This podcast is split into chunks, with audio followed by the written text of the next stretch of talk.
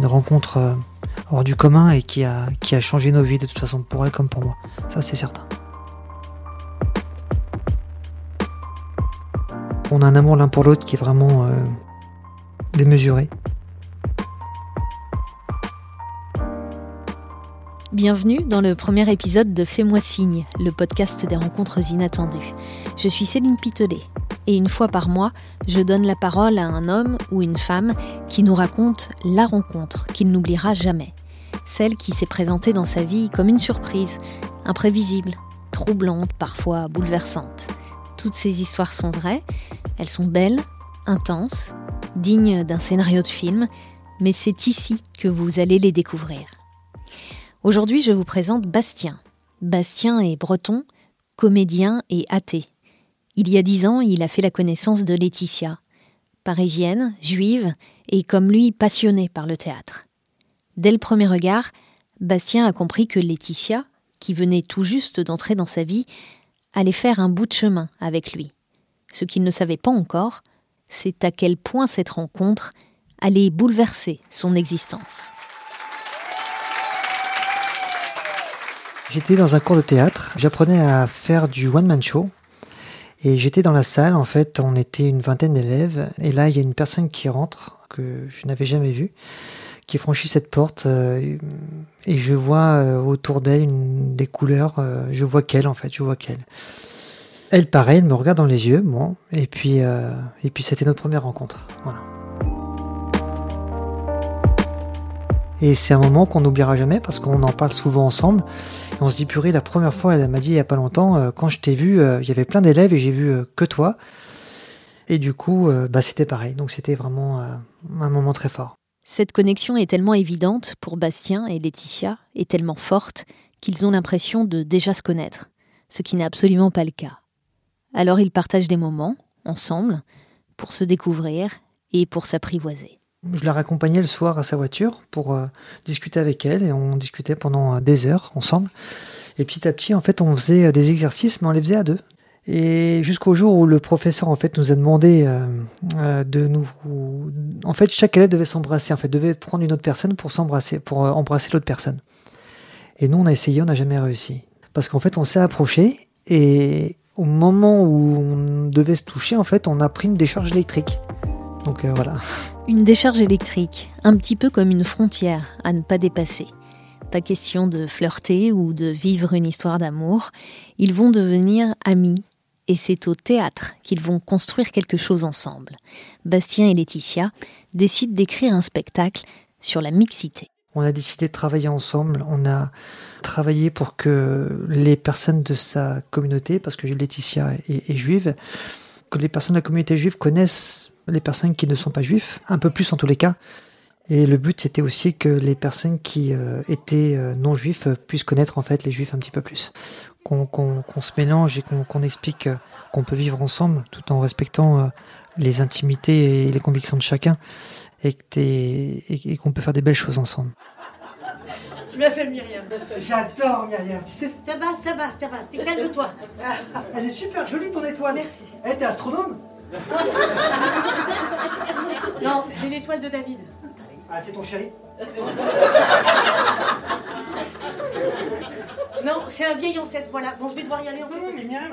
Je me rappelle une fois, la première fois qu'on a joué dans une salle, c'était euh, dans un restaurant, dans un sous-sol. Et là, il y avait 100, peut-être 150 personnes de la communauté juive. Et à la fin, toutes les personnes se sont levées. Alors qu'on parle vraiment de la mixité, en fait. C'est des soirées inoubliables.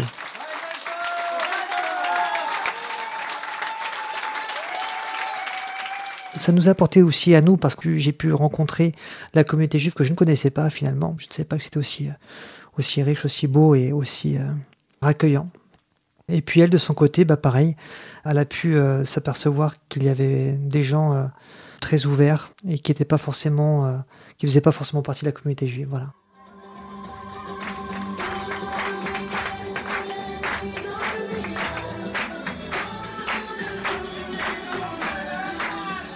Et donc du coup, c'est toutes ces petites choses-là qui ont fait que on s'est construit en fait une amitié euh, hors du commun. C'est même pas une amitié, c'est une relation euh, qui dépasse euh, le corps. c'est une relation d'âme peut-être.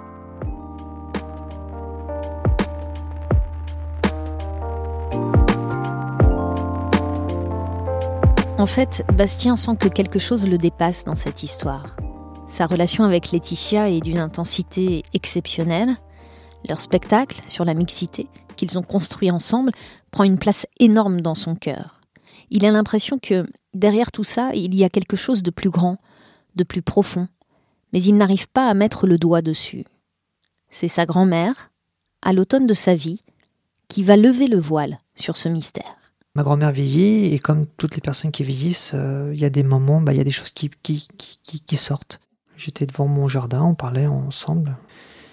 Et elle m'a dit que son père, en fait, donc mon arrière-grand-père, était une personne qui avait euh, sauvé euh, beaucoup, beaucoup de juifs pendant la guerre de 40, en fait, pendant l'occupation.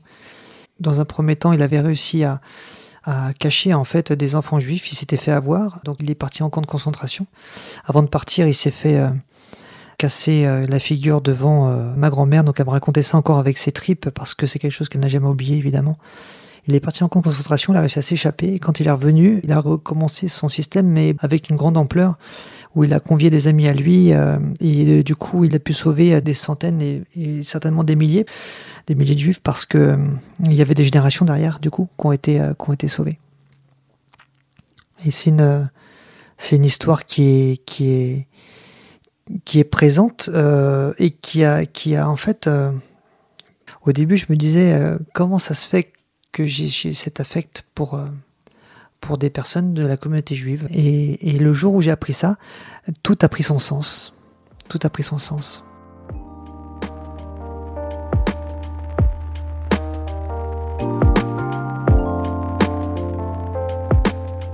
À 40 ans, Bastien découvre donc un pan de son histoire familiale qu'il ignorait totalement. Et c'est sa rencontre avec Laetitia qui a fait jaillir le passé, par la voix de sa grand-mère qui a dévoilé un secret qu'elle gardait en elle depuis si longtemps. Mais cette amitié, ce lien fusionnel qui unit Bastien et Laetitia, les aide aussi à affronter le présent. Quand la vie apporte son lot de coups durs, ils les vivent ensemble, comme ce jour où Laetitia, rattrapée par de graves problèmes de santé, doit se faire opérer du cœur. Le médecin lui dit mais si vous, vous continuez comme ça, dans une semaine euh, ou deux semaines ou trois semaines, on va, vous ramasser par terre. Donc elle se fait opérer finalement en, en urgence, mais avec un, suivi médical assez important. Elle va à l'hôpital, elle se fait opérer à 14h, à 13h30 j'ai l'impression qu'on m'arrachait le cœur. Je pleurais tout ce que je pouvais pleurer, c'était incroyable. Et elle, de son côté, elle était commencée à être shootée par les médicaments, mais elle avait le tract de notre spectacle dans la main et puis elle parlait du spectacle. Et en fait, elle a parlé du spectacle jusqu'à la fin, jusqu'à temps qu'elle s'en dedans pour se faire opérer.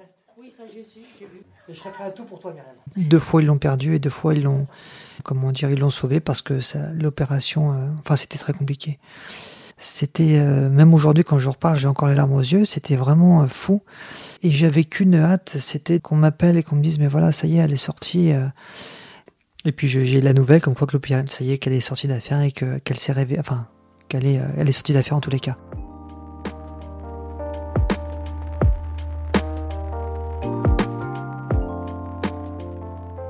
Cette épreuve qu'ils ont traversée ensemble les rapproche encore plus.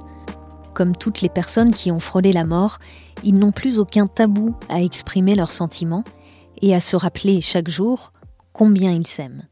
En fait, on, se dit beaucoup de choses avec Laetitia. On se dit, chaque, semaine, on se dit qu'on s'aime. Chaque semaine, on, se dit qu'on a de la chance de savoir par message régulièrement, de vive voix, euh, par téléphone. Euh, donc, euh, c'est une rencontre hors du commun et qui a, qui a changé nos vies de toute façon, pour elle comme pour moi. Ça, c'est certain. Merci d'avoir écouté cet épisode de Fais-moi signe. Le mois prochain, nous découvrirons l'histoire de Brigitte. Un matin du mois de juin, Brigitte a fait une découverte extraordinaire. Elle a trouvé un petit carnet d'adresses en cuir marron daté de l'année 1951. Le début pour elle d'un voyage dans le passé qui va déboucher sur une rencontre inattendue. Grâce à ce carnet d'adresses, je voyageais dans le temps, je me retrouvais dans le Paris euh, des années 50, à la table de Picasso, de, de Cocteau, d'Aragon. euh. Vous dites, mais, mais qui a pu fréquenter ces gens-là? Qui était assez génial pour avoir autant de génie dans son carnet d'adresses? Un dernier mot.